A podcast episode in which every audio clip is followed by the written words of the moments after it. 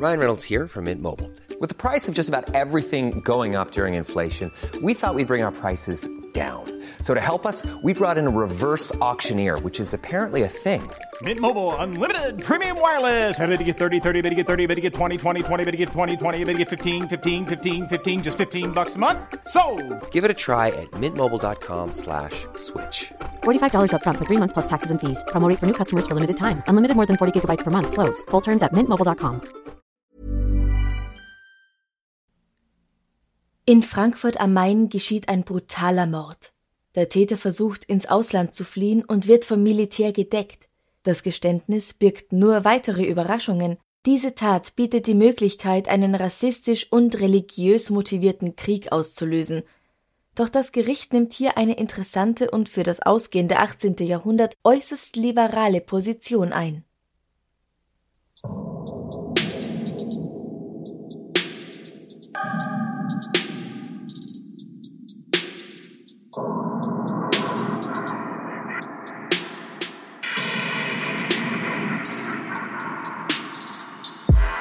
Servus, Christi, herzlich willkommen bei Darf's ein bisschen Mord sein?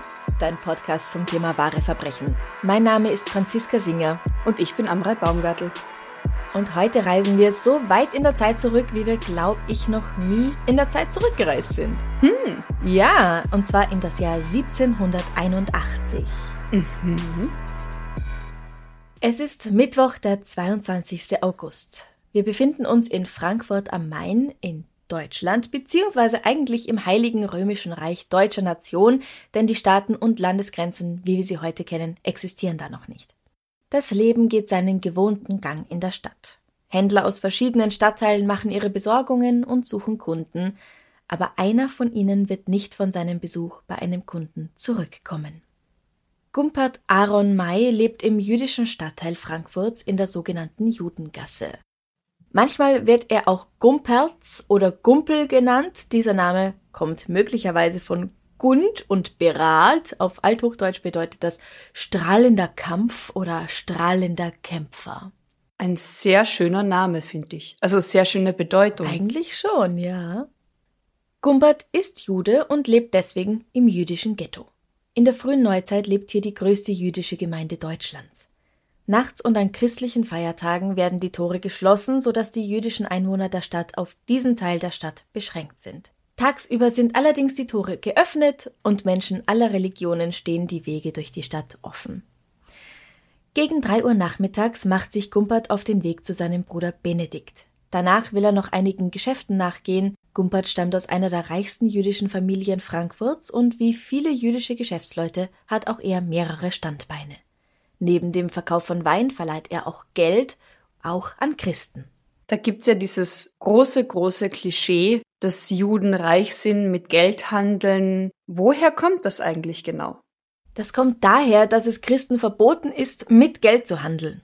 Aber irgendjemand muss es tun und daher wird das traditionell ein Teil der Tätigkeiten der jüdischen Geschäftsleute. Aha. Und gleichzeitig sind die auch ausgeschlossen von ganz vielen anderen Professionen. Also man zwingt sie quasi dazu, mit Geld zu handeln Mhm. Und macht ihnen das dann zum Vorwurf gleichzeitig. Ja, perfekt. Okay. Mhm.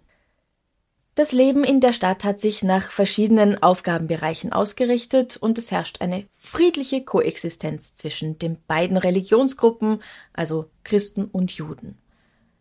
Die Juden, die in Frankfurt leben, sind zu dieser Zeit, wir sind ja im 18. Jahrhundert, sogenannte Schutzjuden, das heißt privilegierte Juden, die gegen besondere Abgaben unter dem Schutz des Landesherrn stehen, der sie eben dafür auch vor Übergriffen schützen soll. Okay, das heißt, ganz, ganz naive, dumme Frage meinerseits. Es gab auch weit vor dem Zweiten Weltkrieg anscheinend schon immer wieder Angriffe gegen Juden. Das ist nichts Neues, was Hitler erfunden hat. Das geht leider sehr viel weiter zurück.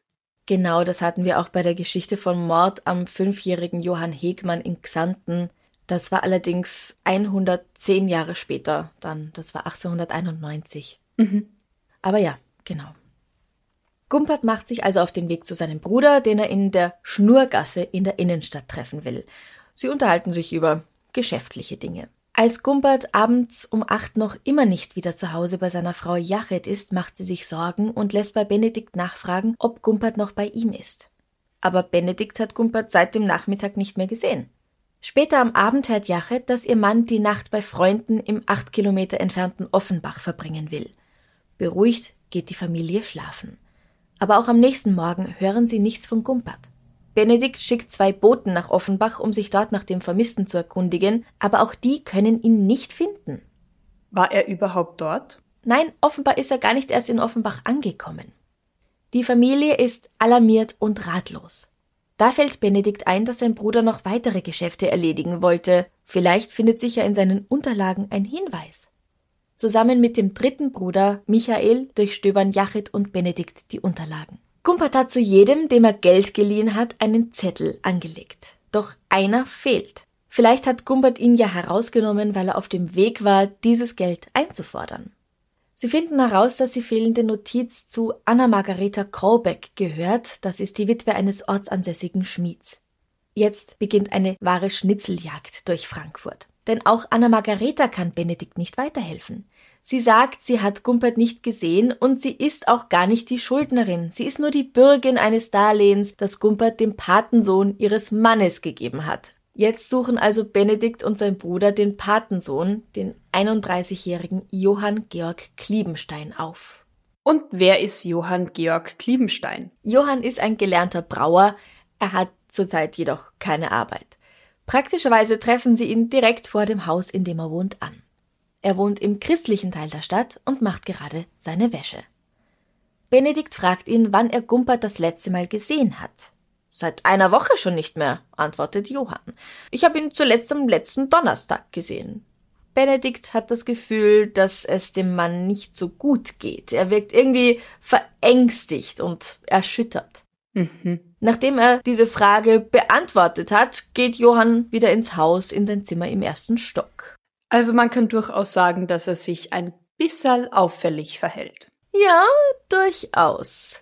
Benedikt geht ihm deswegen auch nach und will in das Zimmer rein. Die Tür ist verschlossen, er kommt nicht durch, aber durch ein kleines Loch in der Wand kann er in den Raum hineinsehen. Johann muss einen äußerst ordentlichen Tag haben. Erst macht er die Wäsche vor dem Haus und jetzt sieht Benedikt ihm dabei zu, durch dieses Loch in der Wand, wie er den Boden aufwischt und ihn mit Sand scheuert. Und dann plötzlich springt Johann Kliebenstein auf und rennt aus dem Zimmer. Benedikt kann jetzt natürlich ins Zimmer reinsehen und da ist Blut. Alles ist voll mit Blut. Johann rennt hoch auf den Dachboden, sammelt Kleidung ein, rennt wieder in sein Zimmer zurück und dann lässt er sich an einem Seil im Treppenhaus herunter und flieht. Er lässt sich an einem Seil im Treppenhaus herunter. Das klingt wie so ein Actionfilm. Ja, total. Und lass mich raten, Benedikt rutscht am Seil auch hinunter und ihm hinterher. Vielleicht geht er auch die Treppen hinunter, das okay. weiß ich nicht. Aber ja, er rennt ihm hinterher und eine Verfolgungsjagd durch die halbe Stadt beginnt. Um Passanten zu Hilfe zu rufen, schreit Benedikt Feuer, Mörder. Aber Johann, nicht auf den Kopf gefallen, macht mit. Oh nein. Jetzt rennen zwei Männer durch die Stadt. Beide schreien Mörder, Mörder, Feuer, Mörder. Und alle sind komplett verwirrt, weil wer von beiden ist jetzt der Gejagte? Oder gibt's einen dritten, dem vielleicht beide hinterherlaufen? Okay, aber das ist wirklich ziemlich klug von Johann, muss man sagen. Ja. Johann Kliebenstein schafft es schließlich, Benedikt davon zu laufen und aus der Stadt zu fliehen. Benedikt geht sofort zum peinlichen Verhöramt, das ist der Vorläufer der Staatsanwaltschaft. Die Leute dort geben die Meldung sofort an die Stadtwachen weiter, nach dem Verdächtigen Ausschau zu halten. In den Zeitungen im gesamten Heiligen Römischen Reich wird ein Steckbrief und ein Suchaufruf abgedruckt und diese Steckbriefe und die Suchaufrufe werden natürlich auch an die Stadtwachen übergeben. In diesem Aufruf steht den 24. August 1781. Demnach sich der hiesige Bürger und Hufschmiedssohn Johann Georg Kliebenstein in circa 30 Jahr alt, groß und schlanker Natur, etwas pockennarbigten Angesichts und auf einer Seite sogenannte Speckbeutel habend, seine Haare manchmal in einem Zopf, manchmal auch in einer Zwiebel gebunden tragend, einen hellbraunen rötlich melierten Rock anhabend, eines seit gestern in seiner Wohnung verübten Meuchelmords äußerst verdächtig gemacht und aller angewandten Mühe ungeachtet bis nun zu nicht ausfindig zu machen gewesen. Dem obrigkeitlichen Amt aber allerdings daran gelegen ist, dass durch Habhaftwerdung desselben die Sache genauer untersucht und rechtserforderlich bestrafet werde. Als werden hiermit allen und jeden Ortsobrigkeiten und Herrenbeamte in subsidium juris et justitix dienstfreundlich und ergebenst ersucht auf ob beschriebenen Kliebenstein genaue Kundschaft legen. Im Betretungsfall gefänglich niederwerdend und zugleich davon an Hero beliebige Nachricht gelangen zu lassen, damit das Nötige wegen dessen Auslieferung und Erstattung der Kosten hine inde berichtigt werden könne wie denn auch demjenigen so ermeldeten Kliebenstein ausfindig und zu haften bringen wird, eine Belohnung von 100 Reichstaler gereicht werden soll. Die hierunter zu erzeigende Justizpflege wird man in ähnlichen Fällen zu erwidern so willig als beflissen sein. Datum den 23. August 1781. Bürgermeistere und Rat der Stadt Frankfurt am Main. Können wir bitte Applaus einspielen hier für diese?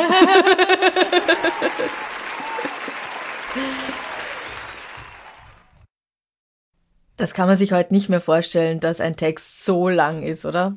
Wahnsinn. Bis man das mal alles durchgelesen hat. Pff. Ja. Aber was ich schön finde, ist, sein Haar manchmal in einem Zopf, manchmal auch in einer Zwiebel, Zwiebel. tragen. Ja. Ein Man ja. Bun, oder? Ich wollte gerade sagen, auch damals war es anscheinend schon modern, die Haare so zu Ja. tragen. Ich bin dafür, dass wir einen Man Bun ab jetzt Zwiebel nennen. Unbedingt. Auch die Familie startet eine eigene Suche. Benedikt ruft die umliegenden jüdischen Gemeinde zur Mithilfe auf. Nach jüdischem religiösem Recht ist es nämlich auch die Aufgabe der Familie, selbst nach dem Mörder eines Verwandten zu suchen. Beide Suchaktionen laufen also nebeneinander, aber auch in Kooperation. Was, glaube ich, ganz wichtig ist, dass sie auch wirklich zusammenarbeiten. Ja, ja. Zusammen mit den offiziellen Behörden geht Benedikt zurück zu Johanns Zimmer. Was sie dort finden, wird später als die Tat eines Mörders, vor dem die Menschheit zittert, beschrieben. Schon beim Betreten des Raums sehen sie, dass Blut auf dem Boden ist. Als sie auf den Dachboden gehen, finden sie dort einen Koffer und in dem liegt ein Torso. Ui. Also du darfst dir natürlich keinen Koffer von heute vorstellen, so einen Samsonite mit vier Rädern oder sowas. Ja, das ist klar. Das sind große Truhen mit Henkeln. Okay, da hat dann ein Torso leichter mal Platz. Ja, genau. Ich meine, jetzt heutzutage wäre der nächste Schritt ja, die Leiche in die Gerichtsmedizin zu bringen, sie zu untersuchen. Wie sieht denn das Ganze 1781 aus? Da gibt's auch schon sowas ähnliches wie die Rechtsmedizin. Die Untersuchung führen Amtsärzte durch. In diesem Fall haben wir aber eine Besonderheit, denn vor dem Haus von Johann Kliebenstein, in dem immer noch der Tatort untersucht wird, sammelt sich eine Gruppe Juden, die verhindern möchte, dass Gumperts Körper an die christlichen Behörden ausgeliefert wird. Sie wollen, dass der Mord aufgeklärt wird, das schon, aber sie wollen auch, dass mit dem Körper nach jüdischer Tradition umgegangen wird. Und die Untersuchung, wie sie von den Behörden durchgeführt wird, verstößt gegen ihre jüdischen Gesetze. Und was sagen die Beamten dazu? Also ich kann mir nicht vorstellen, dass die das irgendwie unterstützen oder gut finden. Das konnte ich auch nicht, aber anders als erwartet sind die Stadtbeamten durchaus kooperativ. Sie erlauben, dass die jüdische Gemeinde mit dem Körper nach ihren Traditionen umgehen darf, solange keine Spuren beseitigt werden. Sie müssen garantieren, dass die Untersuchung durch die Ärzte, durch diese Amtsärzte der Stadt stattfinden kann. Die Untersuchung wird auf dem Totentisch der jüdischen Gemeinde durchgeführt, in einem Haus nahe beim jüdischen Friedhof. Normalerweise werden hier die Körper der Verstorbenen gewaschen und für die Beisetzung vorbereitet. Jetzt wird stattdessen hier eine Autopsie durchgeführt, nachdem Gumpert erst einmal anhand von Muttermalen auf dem Torso eindeutig von Verwandten identifiziert wird, weil man hat eben nur diesen Torso, man hat jetzt keinen Kopf dazu, Ja. man hat keine Hände, gar nichts. Ja. Die Autopsie kommt zu dem Schluss, dass es sich um einen circa 30-jährigen Mann handelt, der verblutet ist, nachdem ihm mehrere schwere Wunden zugefügt wurden. Das ist einerseits nicht wirklich sehr detailliert, aber andererseits finde ich es sehr beeindruckend, dass im 18. Jahrhundert anhand eines Torsos schon mal das Alter festgestellt werden konnte. Ja, finde ich auch. Mhm. Einerseits geben die Quellen nicht mehr her als das. Das ist halt bei alten Fällen immer sehr schwierig. Aber Ja. wir werden später auch noch mehr über den Tathergang hören. Jetzt werden erstmal Gumperts Umfeld und mögliche Zeugen oder Zeuginnen befragt. Auch Gumperts Bruder Benedikt wird übrigens kurz als Verdächtiger festgenommen. Der Tatverdacht bestätigt sich bei ihm aber nicht. Auch Freunde von Johann werden befragt. Die sagen, es ist nicht ungewöhnlich, dass Johann etwas mit Juden zu tun hat. Sie haben öfter gesehen, dass Juden das Haus betreten und sie wären auch selbst wegen verschiedenen Geschäften mit ihnen in Kontakt. Weil trotz allem friedlichen Nebeneinanderleben, es ist halt doch kein richtiges Zusammenleben und wie schon am Anfang gesagt, die jüdische Bevölkerung wird nachts in ihrem Bereich, in ihrem Ghetto eingesperrt. Ja, und wie, wie frei und friedlich man da dann das Zusammenleben noch sieht, ist dann fragwürdig. Ja. Ja, es ist nicht in Ordnung vom heutigen Standpunkt. Ja, ja. Als nächstes werden Johanns Vermieter, die Hubers, die im selben Haus wohnen, und auch deren Sohn und Dienstmagd befragt. Ihre Aussagen bringen die Behörden endlich weiter. Herr Huber sagt, er habe das Haus gegen 16 Uhr verlassen, kurz darauf müsste Gumpert das Haus betreten haben. Er hat Gumpert also nicht gesehen und auch seine Frau und die Magd, die nach eigener Aussage immer ein gutes Auge auf den Mieter im ersten Stock hatten, haben ihn nicht gesehen. Sie seien an diesem Tag zu beschäftigt gewesen. Allerdings hat sich der Mieter Johann wohl ein Hackmesser von Frau Huber genommen. Ha, eine mögliche Tatwaffe. Die Magd sagt aus, dass Johann sie gegen 5 Uhr nachmittags gebeten hatte, ihm Kreide zum Putzen und später noch Kerzen, Zucker und Bier zu bringen. Anders als sonst hätte er verhindert, dass sie ihm die Sachen direkt ins Zimmer bringt. Er hat sich alles von ihr auf der Treppe geben lassen. Jetzt kann man also wenigstens mal den Tatzeitpunkt eingrenzen. Gumpert muss zwischen 15 und 17 Uhr gestorben sein.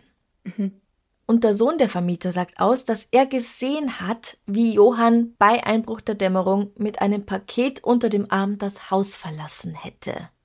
Die Stadt sendet daraufhin sogenannte Grabenfeger aus, um Gumperts Kopf und die restlichen Körperteile zu finden. Am Freitag drauf, den 28. August 1781, wird Gumpert Aaron May beerdigt. Beziehungsweise eben sein Torso, denn andere Teile seines Körpers konnten ja noch nicht gefunden werden. Dafür wird aber endlich Johann Kliebenstein gefunden. Wie lang war der jetzt auf der Flucht? Vier Tage lang. Und wie wurde er gefunden? Die Juden aus der Umgebung arbeiten zusammen, um alles herauszufinden, was sie können. Ein Mädchen hat einen Anheuerer der preußischen Armee gefunden, also jemand, der nach neuen Rekruten für die Armee sucht. Eventuell weiß der ja etwas. Benedikt reist also nach Gleiberg, das ist 64 Kilometer nördlich von Frankfurt, um mit dem Kommandanten der Kaserne zu sprechen. Der sagt aber, dass er keinen Rekruten kennt, auf den die Beschreibung zutrifft. Zum Beweis lässt er seine 14 neuen Rekruten antreten und tatsächlich ist niemand dabei, auf den diese Beschreibung passt. Benedikt traut allerdings dem Kommandanten nicht und hört sich bei den benachbarten Bauern um. Und die sind sich einig, es sind nicht 14, sondern 15 neue Rekruten in dieser Kaserne. Schließlich gibt der Kommandant auch seine Lüge zu und der 15. ist der Gesuchte. Johann wusste wohl, dass Rekruten auch für die britische Armee gesucht werden, also ist er direkt dorthin geflohen, um sich als Soldat vor den Behörden zu verstecken und dann möglichst schnell aus dem Land zu kommen. Dem Kommandanten hat er erzählt, dass er Gumpert getötet hat, aber der hat ihn trotzdem aufgenommen, denn er profitiert finanziell von jedem einzelnen neuen Rekruten. Außerdem hätte Johann ja, Zitat, nur einen Juden getötet. Er soll einfach nur seinen Haarschnitt ändern, dann fällt er nicht mehr auf, dann ist ja alles in Ordnung. Das klingt beschissen. Ja, absolut. Tatsächlich hat sich Johann da einen ganz guten Plan ausgedacht, um zu verschwinden, denn im Militär sind zur damaligen Zeit mehr antisemitische Vorurteile vorhanden als im relativ liberalen Frankfurt. Selbst wenn es dort nämlich zu antisemitischen Angriffen kommt, sind die meisten Täter nicht dort wohnhaft, sondern beim Militär. Ah, fuck. Okay. Johann passt da also ganz gut rein. Mit etwas Glück wird er schnell auf einen Einsatz geschickt und ist weg aus dem Land und niemand kann ihn finden. Genau. Er bewirbt sich für den Einsatz in Nordamerika, wo in dieser Zeit der amerikanische Unabhängigkeitskrieg tobt. Aber dieser tolle Plan scheitert. Benedikt hat jetzt also den Mörder seines Bruders gefunden. Er ruft die Behörden der Stadt und weist die Soldaten in Kleiberg an, aufzupassen, dass Johann nicht noch einmal entkommt, und schließlich wird er festgenommen und nach Frankfurt überführt. Parallel sucht die Familie May in Frankfurt weiter nach den restlichen Körperteilen. Nach jüdischem Glauben muss der Verstorbene im Ganzen, also mit allen seinen Körperteilen beerdigt werden. Ich glaube, das ist generell etwas, was man sich wünscht. Ja, oh Gott, ja. Ever catch yourself eating the same flavorless dinner three days in a row? Dreaming of something better? Well, HelloFresh is your guilt-free dream come true, baby. It's me, Gigi Palmer. Let's wake up those taste buds with hot, juicy pecan-crusted chicken or garlic butter shrimp scampi. Mm. Hello Fresh. Stop dreaming of all the delicious possibilities and dig in at HelloFresh.com. Let's get this dinner party started. Hey, it's Ryan Reynolds, and I'm here with Keith, co star of my upcoming film, If, only in theaters, May 17th. Do you want to tell people the big news? All right, I'll do it. Sign up now and you'll get unlimited for $15 a month in six months of Paramount Plus Essential Plan on us. Mintmobile.com slash switch. Upfront payment of $45 equivalent to $15 per month. Unlimited over 40 gigabytes per month. Face lower speeds. Videos at 480p. Active Mint customers by 531.24 get six months of Paramount Plus Essential Plan. Auto renews after six months. Offer ends May 31st, 2024. Separate Paramount Plus registration required. Terms and conditions apply if rated PG. An dem Tag, an dem auch die Verhöre von Johann beginnen, werden endlich Gumperts Kopf und drei seiner Extremitäten von Fischern im Main gefunden. Sie werden nach einer Autopsie mit dem Torso bestattet. Ganz komplett wird Gumpert allerdings nie wieder, denn das linke Bein kann nicht mehr gefunden werden. Aber wie hat Johann Gumpert getötet und vor allem warum? Das soll jetzt in einem Inquisitionsprozess geklärt werden. Wart mal, das erinnert mich irgendwie an die Hexenverfolgung. Äh, was? ja, in einem Inquisitionsprozess erhebt keine Privatperson Anklage, sondern ein obrigkeitlicher Ankläger im öffentlichen Interesse, also quasi der Staat. Mhm. Der Prozess wird vom peinlichen Verhöramt geführt. Wie damals üblich ist es kein öffentlicher Prozess. Die Verhöre werden von einem Komitee bestehend aus vier bis fünf Personen durchgeführt und sie befragen auch Zeugen, Verwandte und Bekannte und schauen sich den persönlichen Hintergrund des Verdächtigen an. Außerdem ist so ein Komitee für die Untersuchung des Tatorts und die Sicherung von Gegenständen, die in Verbindung mit dieser Tat stehen, zuständig. Also ganz salopp gesagt, die Mordkommission Gumpert. Genau, nur mit etwas anderen Arbeitsweisen. Denn das Ziel der Befragungen ist meistens nicht das Geschehen objektiv aufzuarbeiten. Sondern? So wie wir das heute ganz gern hätten. Ja. Und es uns generell immer wünschen. Nein, das Ziel des Inquisitionsprozesses ist, ein Geständnis zu bekommen. Man weiß unter Anführungszeichen, wer schuldig ist und braucht da jetzt nur noch ein Geständnis. Ja, genau. Wie du dir beim Wort Inquisition ja schon gedacht hast. Mhm. Man kennt das von Hexenprozessen. Da kommt manchmal auch Folter zum Einsatz. Mhm. In unserem Fall gesteht Johann aber wahrscheinlich ohne Folter. Und das dauert wohl auch gar nicht lang. Er gibt nämlich schon auf dem Weg nach Frankfurt, als er gefesselt mit einem Wagen in die Stadt gebracht wird, zu, dass er Gumpert ermordet hat. Er erzählt allerdings verschiedene Versionen, wie die Tat stattgefunden hat und warum er es getan hat. Zwei Monate lang wird Johann Kliebenstein immer wieder befragt, bis er sich dann auf eine Version festlegt, die das Komitee als die wahrscheinlichste und genaueste anerkennt. Gut, ich meine, immer wieder mal variieren und so lange fragen, bis man die Antworten hat, die man hören will und die man am ehesten glauben will. Das klingt jetzt nicht so sehr nach fundierter, vertrauenswürdiger Polizeiarbeit. Ja, wie auch bei den Hexenprozessen. Einfach Fragen, Fragen, Fragen, möglichst suggestiv Fragen, die dann schon die richtige Antwort vorgeben. Mhm. Oder wenn man dann eine Frage verneint, dass es dann automatisch ja genau dann wieder was heißen muss, was ja Mhm. wieder die Frage bestätigt, also die vorgefertigte Antwort. Ja, genau. Das ist ja alles Auslegungssache. Aber immerhin haben wir jetzt ein Bild der Tat und da sind auch einige Punkte drin, die das Komitee bestimmt nicht hören wollte. Glaubt man dem Geständnis von Johann, hat er Gumpert umgebracht, damit er seine Schulden nicht zurückzahlen muss. Gumpert hatte ihm 100 Gulden geliehen.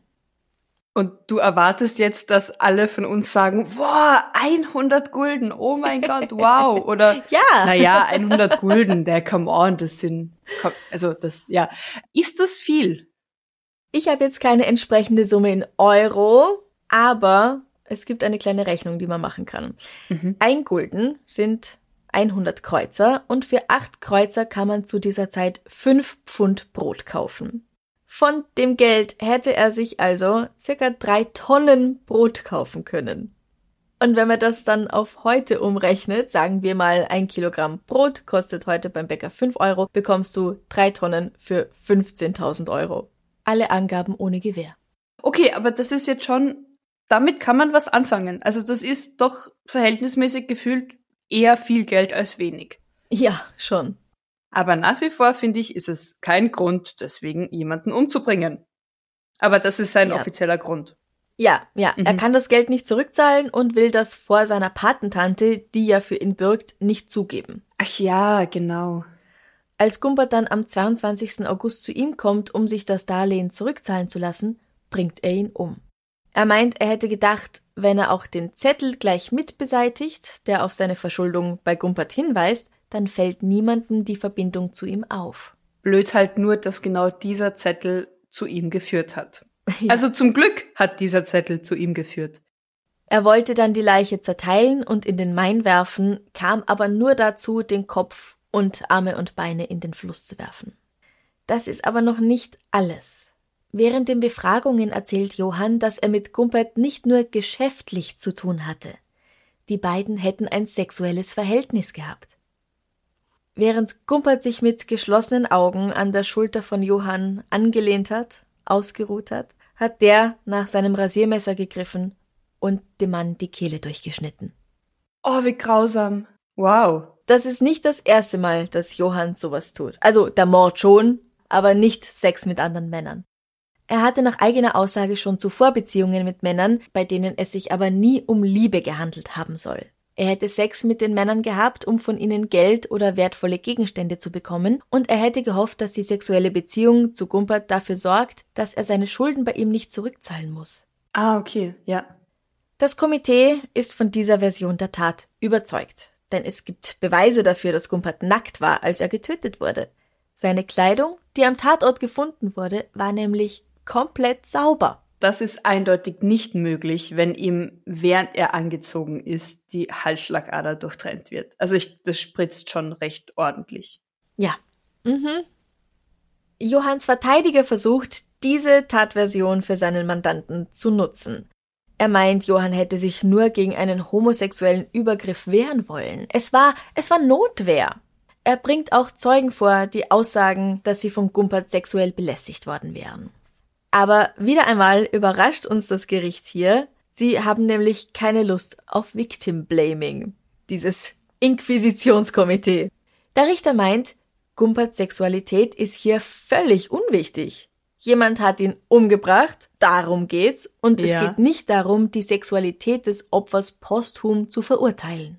Sehr gut. Habe ich nicht erwartet, ganz ehrlich. Ich auch nicht, ja. Das Komitee nimmt diese sexuelle Beziehung als Unterstützung ihrer These, dass Johann Gumpert aus Habgier getötet hat. Er hätte das Opfer in die Irre geführt, indem er mit ihm eine Beziehung geführt hat, mit dem Ziel, sich damit Geld zu erschleichen. Weil das nicht funktioniert hat, wollte er dann eben durch den Mord seine Schulden tilgen, vertuschen. Aber ich find's recht toll, wie locker die Gesellschaft damals anscheinend im 18. Jahrhundert mit Homosexualität umgeht. Ja, also Dadurch, dass es hier vor allem um den Mord geht, ist die Sexualität wohl nicht wichtig. Es würde allerdings ganz anders aussehen, wenn die beiden beim Sex erwischt worden wären.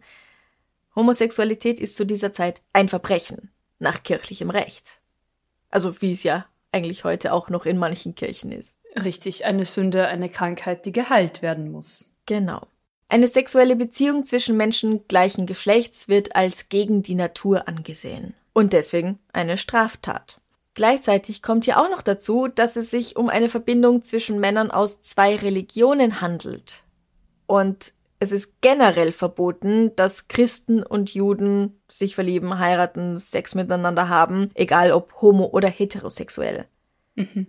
Aber generell soll die Stimmung in Frankfurt der Homosexualität gegenüber etwas lockerer gewesen sein als sonst im Reich. Ah, okay, okay.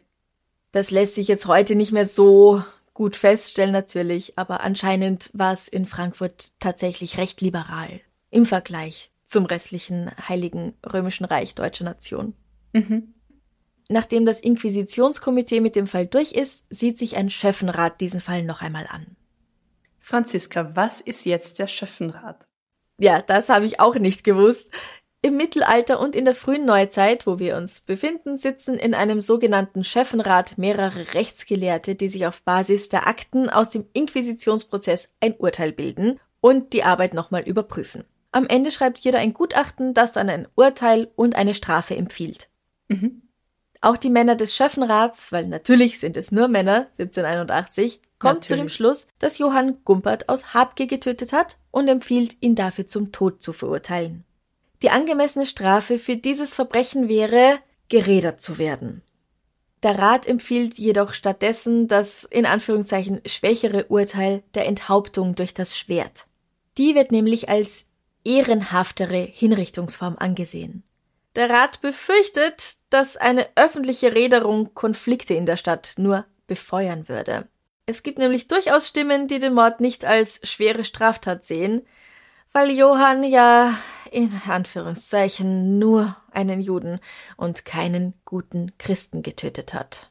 Also so, so super liberal sind sie halt dann doch nicht. Vor allem finde ich es halt so geschissen, verzeih die Wortwahl, dass um Unruhen in der Gesellschaft vorzubeugen, beugt man sich den rechtsextremen, verurteilenden Ansichten und schmälert die Strafe für einen Mörder. Also das ist halt Ja. fragwürdig bis nicht tolerierbar, finde ich. Wobei ich auch sagen muss, Enthauptung finde ich prinzipiell besser als jemanden zu rädern. Am 12. Februar 1782 wird Johann Georg Kliebenstein für schuldig befunden und zum Tod verurteilt. Neun Tage später wird er dann auf dem Rabenstein hingerichtet. Die Hinrichtung zieht eine riesige Menschenmenge an, die es fast unmöglich macht, überhaupt noch zum Richtplatz zu kommen. Juden wird übrigens verboten, die Hinrichtung zu besuchen, damit es dann nicht zu Unruhen und zu Kämpfen kommt. Ja, so viel zum Thema friedliche und freundliche Nachbarschaft. Genau. Nach der Hinrichtung wird Johanns Kopf abgehackt und auf einen Spieß gesteckt, so dass ihn jeder ansehen kann, und er wird erst am Nachmittag wieder abgenommen und dann zusammen mit dem Rest des Körpers beerdigt. Und du liebst ja Fun Facts. Fun Fact. Dieser Richtplatz heißt ja Rabenstein. Was meinst du warum? Ähm, ich schweife kurz aus. Ich hatte mal eine Garderobe auf einer Mittelalterburg hinter einer Folterkammer, die als Museum gedient hat, wo es Raben gab, die als Foltermethode Menschen Kehle und Augen aushackten. Und ich erinnere mich heute noch an diese Rabenschreie aus den Lautsprechern. Und ich befürchte fast, dass das damit zu tun hat. Ähm, nicht ganz. Der, Franziska schaut mich gerade an mit diesem Blick von suchte Therapie. empfehle ich generell Ja. jedem. Nein, der Platz hat diesen Namen, weil Raben nach der Hinrichtung dann über die Leichen herfallen. Gut, aber so weit weg war ich jetzt auch nicht. Naja, einmal sind sie schon tot und einmal leben sie noch und werden dadurch gefoltert. Also, ja. Aber super. Ja. Cool. Jetzt haben wir alle so viel gelernt. Halber Punkt für mich. Dieser Fall ist 1781 und 82 eines der Top-Themen. Die Zeitungen berichten, es gibt natürlich noch keine Fotos, aber dafür gibt's Zeichnungen von Johann Kliebenstein in seiner Zelle und dieser Mord ist auch wirklich über die Grenzen der Stadt Frankfurt hinaus bekannt. Aber ich meine, dieser Fall hat auch einfach alles, was es auch heute braucht, um in die Schlagzeilen zu kommen, oder? Geld, verbotene Liebschaften, Sex, Betrug, religiöse Konflikte, Drama pur. Ja, und deswegen wird von der Ermordung von Gumpert May auch heute noch bei Stadtführungen erzählt. Wow, der hat sich gehalten. Mhm. Er ist aber auch aus einem anderen Grund auch heute noch ein Fall, der noch über die Grenzen Frankfurts hinaus eine Rolle spielt. Die jüdische Gemeinde in Frankfurt sah Gumpert May nämlich als Märtyrer, als Kadosh, weil er von einem Christen getötet wurde. Und darüber, ob das überhaupt okay ist, weil er doch gar nicht gestorben ist, um seinen Glauben zu verteidigen, was ja einen Märtyrer Mhm. ausmachen würde, sind noch Jahrzehnte später Diskussionen unter Rabbis und jüdischen Theologen entbrannt. Aha, spannend. Die jüdische Gemeinde in Frankfurt hat den Begriff des Märtyrers auf jeden Fall damals so ausgelegt, dass es reicht, von einem Christen getötet zu werden. Ich hätte Märtyrerschaft jetzt, glaube ich, auch primär so definiert, dass du für deinen Glauben stirbst. Oder eben aufgrund deines Glaubens. Ja gut, aber Gumpert wurde ja, ja, okay. Habgier. Also die Religion stand nicht im Vordergrund, das stimmt, ja. Ja, Mhm. genau. Es gab auch noch andere Fälle, in denen das so gehandhabt wurde. Im Fall der Ermordung der Witwe Schönle durch ihre Magd zum Beispiel wurde die mordende Magd als Märtyrerin bezeichnet, weil sie als Jüdin von der christlichen Gerichtsbarkeit zum Tode verurteilt wurde. Also durch Christenhand starb. Wobei aber sie zuvor jemanden umgebracht hat. Äh, ja. Äh, nein, Ja. sehe ich nicht so. Ja, ja, ja. Abgesehen davon sind die Beziehungen zwischen Juden und Christen in dieser Zeit, Ende des 18. Jahrhunderts, in Frankfurt sehr friedlich und harmonisch und die Gruppen mischen sich im täglichen Leben der Stadt. Ja, man kann das nicht mit heute vergleichen, aber Naja, und auch, ich meine, abgesehen davon, abgesehen davon, dass die Ghettos nachts zugesperrt wurden und zu jüdischen Feiertagen, nein, zu christlichen Feiertagen, Mhm. abgesehen davon, dass Juden nicht bei Hinrichtungen zugelassen wurden, damit es zu keinen Kämpfen kommt, abgesehen davon, dass es diesen bei unterschwelligen, dieser Hinrichtung, bei dieser einen. bei dieser einen, abgesehen davon, dass es diesen unterschwelligen Judenhass oder diese Vorurteile durchaus eh immer gibt und gab, abgesehen von all dem, total friedlich. Ja, Okay? man muss es immer in Relation sehen zur Zeit generell. Ja. Über Johann steht übrigens noch geschrieben, Seine Mutter starb am 1. August 1759. Gott hatte ihr den Schmerz erspart, ihr Kind so verworfen zu sehen. Eine weibliche Feder kann alle Gräuel und Schandtaten nicht niederschreiben, die Kliebenstein ausgeführt. Und jetzt berichten hier zwei Frauen darüber, obwohl eine weibliche Feder doch all diese Gräuel und Schandtaten nicht niederschreiben kann. Ja, Ja, uns ist halt doch ein bisschen mehr zuzutrauen, als man das vor 240 Jahren wollte. und auch manchmal heute noch. Natürlich. Ich bin nach wie vor überrascht, wie überrascht ich bin, wenn wir von Fällen von viel, viel weiter zurück berichten, dass es auch damals schon Gewalt gab zu den exakt gleichen Motiven wie heute. Und mich irritiert das, dass mich das irritiert. Weißt du, was ich meine? Ähm, Mich irritiert noch mehr an diesem Fall, aber, aber weißt du, dieser ja, ja, Kind- nein, mich okay. irritiert, mich irritiert auch, dass sich eigentlich so wenig geändert hat zu heute. Wir sind immer noch die gleichen Menschen. Wir machen den gleichen Scheißdreck immer wieder durch. Ja, Und es gibt immer noch die gleichen blöden Vorurteile gegen Menschen anderer Religionen, die es schon vor 300, vor 500 Jahren gab. Und auch die gleichen Vorurteile gegen Menschen, die homosexuell sind, die transsexuell sind oder was auch immer. es hat sich einfach nichts geändert und manchmal habe ich das Gefühl, wir sind eher noch rückschrittlich unterwegs. Der einzige Unterschied ist Netflix und Smartphones. Ganz Ja. ehrlich. Also man kann, man kann jetzt statt einen seitenlangen Steckbrief zu veröffentlichen, einfach zwei Fotos posten. Das ist so Ja. der Unterschied. Das ist ein Fortschritt. Und unsere Rest- Sprache ist mir zumindest geläufiger als ein althochdeutscher Steckbrief. Das ist ja gar nicht. Althochdeutsch. Das ist nicht ja, Althochdeutsch. Äh, Also die Sprache von damals. eh schon Neuhochdeutsch. Ja. Aber ja, es ist das, ja. Na, manchmal sagen die Leute ja, oh, ich mag die alten Fälle nicht. Da kann ich mich nicht damit identifizieren, aber es ist, für mich sind wir immer noch die absolut gleichen Menschen. Ja, wir haben äußerst wenig gelernt und eher ziemlich viel wieder vergessen. Also ich finde, dass dieses die Menschheit lernt oder äh, nein, nein, wir lernen nichts Nein. aus der Geschichte. Nichts. Weder Nein, aus der noch nie. früheren noch aus der späteren, egal wie weit zurück. Wir lernen nicht. Also wir als Menschheit. Einzelpersonen durchaus, Hoffentlich. aber Bitte. generell so, Ja. mm -mm. Das ist Absurd. wirklich sehr traurig. Ja. Da brauchen wir dringend was Schönes zum Abschluss. Ja, bitte, bitte, bitte. Franziska, welcher Geruch, welcher Duft macht dich sofort glücklich? Zitrone. Nein, Mandarine. Zitrusfrüchte auf jeden Fall, okay? Ja, ich liebe den Geruch von Mandarinenschalen. Mm. Bist du auch so jemand, die dann äh, Mandarinenschalen so irgendwie über ein Feuer, über einer Flamme röstet oder auf die Heizung Was? legt? Nein. Ich habe aber auch eine Fußbodenheizung, es geht gar nicht. Also du legst keine Mandarinenschalen auf den Boden. Einfach so auf den Boden Einfach und so. trampel ich drauf Okay. rum, was ja dann wieder das Aroma entfalten würde. Ja, eben. Und deine Ja. Füße duften lassen würde. Franziska, probier das doch mal aus. Ich weiß nicht, was McFluff dazu sagt. Ich glaube, der würde nur noch die Nase rümpfen Ja, ja. Und ganz weit weg wollen. Okay, also Mari Mandarine, Marine. Mandarine und Zitrone. Ja, Also sehr frisch, fruchtig, alles. ja. Und du? Ich glaube, dass jetzt ganz viele HörerInnen von mir erwarten, dass ich sag Kaffee. Und sie haben recht. Ah, natürlich. Also das Erste, was mir in den Sinn kommt, ist einfach frisch gekochter Kaffee. Vor allem Filterkaffee. Mhm.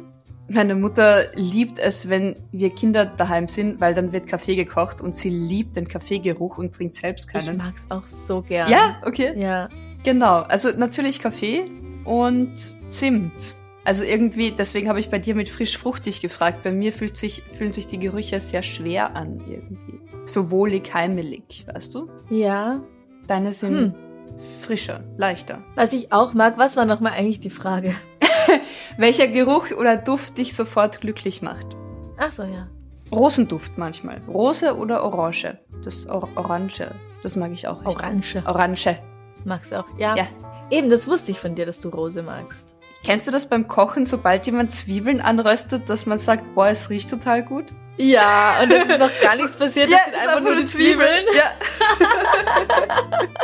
Aber automatisch kommst du wo rein und denkst, sagst so, boah, das riecht gut. Ich weiß, du Mhm. hast mal gekocht für uns, das war auch so, boah, Franziska, es riecht voll gut. Ja, das sind Zwiebeln in der Pfanne. Ja, ich meine generell gutes Essen, der Geruch von gutem Essen macht mich auch gleich happy. Ja, ja. Aber wir wollten ja nicht immer über Essen sprechen hier. Nein, wir, wir, wir haben nie gesagt, dass wir das nicht wollten. Äh, wir kriegen nur teilweise die Aufrufe dazu. Aber wir, äh, Genau, ja, weil wir euch alle so hungrig machen. Ja. Mm. genießt doch euer Essen, Man kann nicht immer essen, wenn man gerade will. Sagt wer. Äh, Leute, Menschen, angeblich. Haben wir was zum Danke sagen? das ist eine sehr gute Idee Manchmal habe ich die. und deswegen ergänzen wir uns so gut. Ja. Vielen herzlichen Dank an unsere neuen Komplizen auf Steady. Den Link dazu findet ihr natürlich auf unserer Homepage www.darfseinbissalmordsein.com oder auf Instagram über den Linktree oder auch immer mal wieder unter einem Posting auf Facebook. Also, unser Dank geht heute raus an Astrid H. H.E. Ella Esch. Sch. Esch, Ella Sch. Marion S., Cindy B. Karin M., Karina A. Jule oder Jule H. Und Lea G. Willkommen im Club. Danke, danke, danke fürs Unterstützen. Vielen herzlichen Dank. Wir sind so froh, dass ihr dabei seid. Und ja, wir freuen uns über jede und jeden, der die uns unterstützen möchte. Aber natürlich nur, wenn es wirklich für euch auch machbar ist. Und Lust habt. ja, ihr bekommt natürlich dafür Bonus-Episoden, Bonus-Interviews, Bonus-Extrablätter, andere lustige Dinge, die wir uns haben einfallen lassen. Und ihr könnt die Folgen je einen Tag früher schon hören, also schon Genau. sonntags und mittwochs. Wenn ihr uns einmalig unterstützen möchtet mit einer Spende von 4 Euro, 500 Euro, Wir nehmen auch immer. die Million.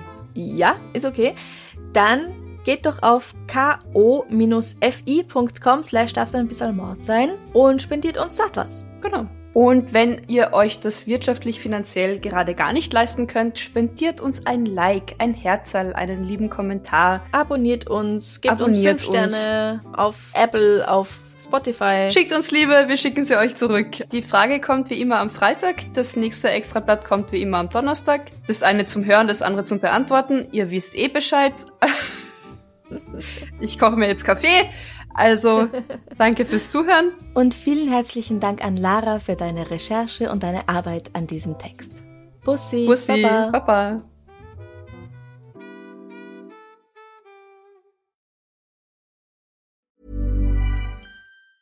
Ever catch yourself eating the same flavorless dinner three days in a row? Dreaming of something better? Well, HelloFresh is your guilt free dream come true, baby. It's me, Kiki Palmer.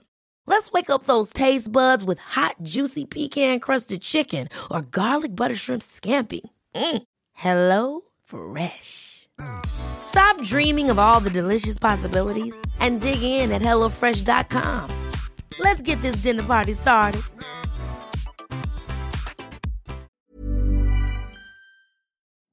Liebe findet den unterschiedlichsten Ausdruck quer durch die Geschichte. Doch ist es wirklich immer Liebe? Lasst uns über Sex sprechen, von skandalösen Stories aus der Antike über die Geschichte von Fetischen bis hin zu den unanständigen Geheimnissen berühmter Personen. Bei Liebesgeschichte gehen wir der Entwicklung der menschlichen Sexualität auf den Grund. Unterhaltsam, lehrreich und im besten Sinne des Wortes tabulos stellt Franziska Singer, das bin ich, jede Woche die Frage, wer, wann, mit wem und wie. Wer Liebesgeschichte überall, wo es Podcasts gibt.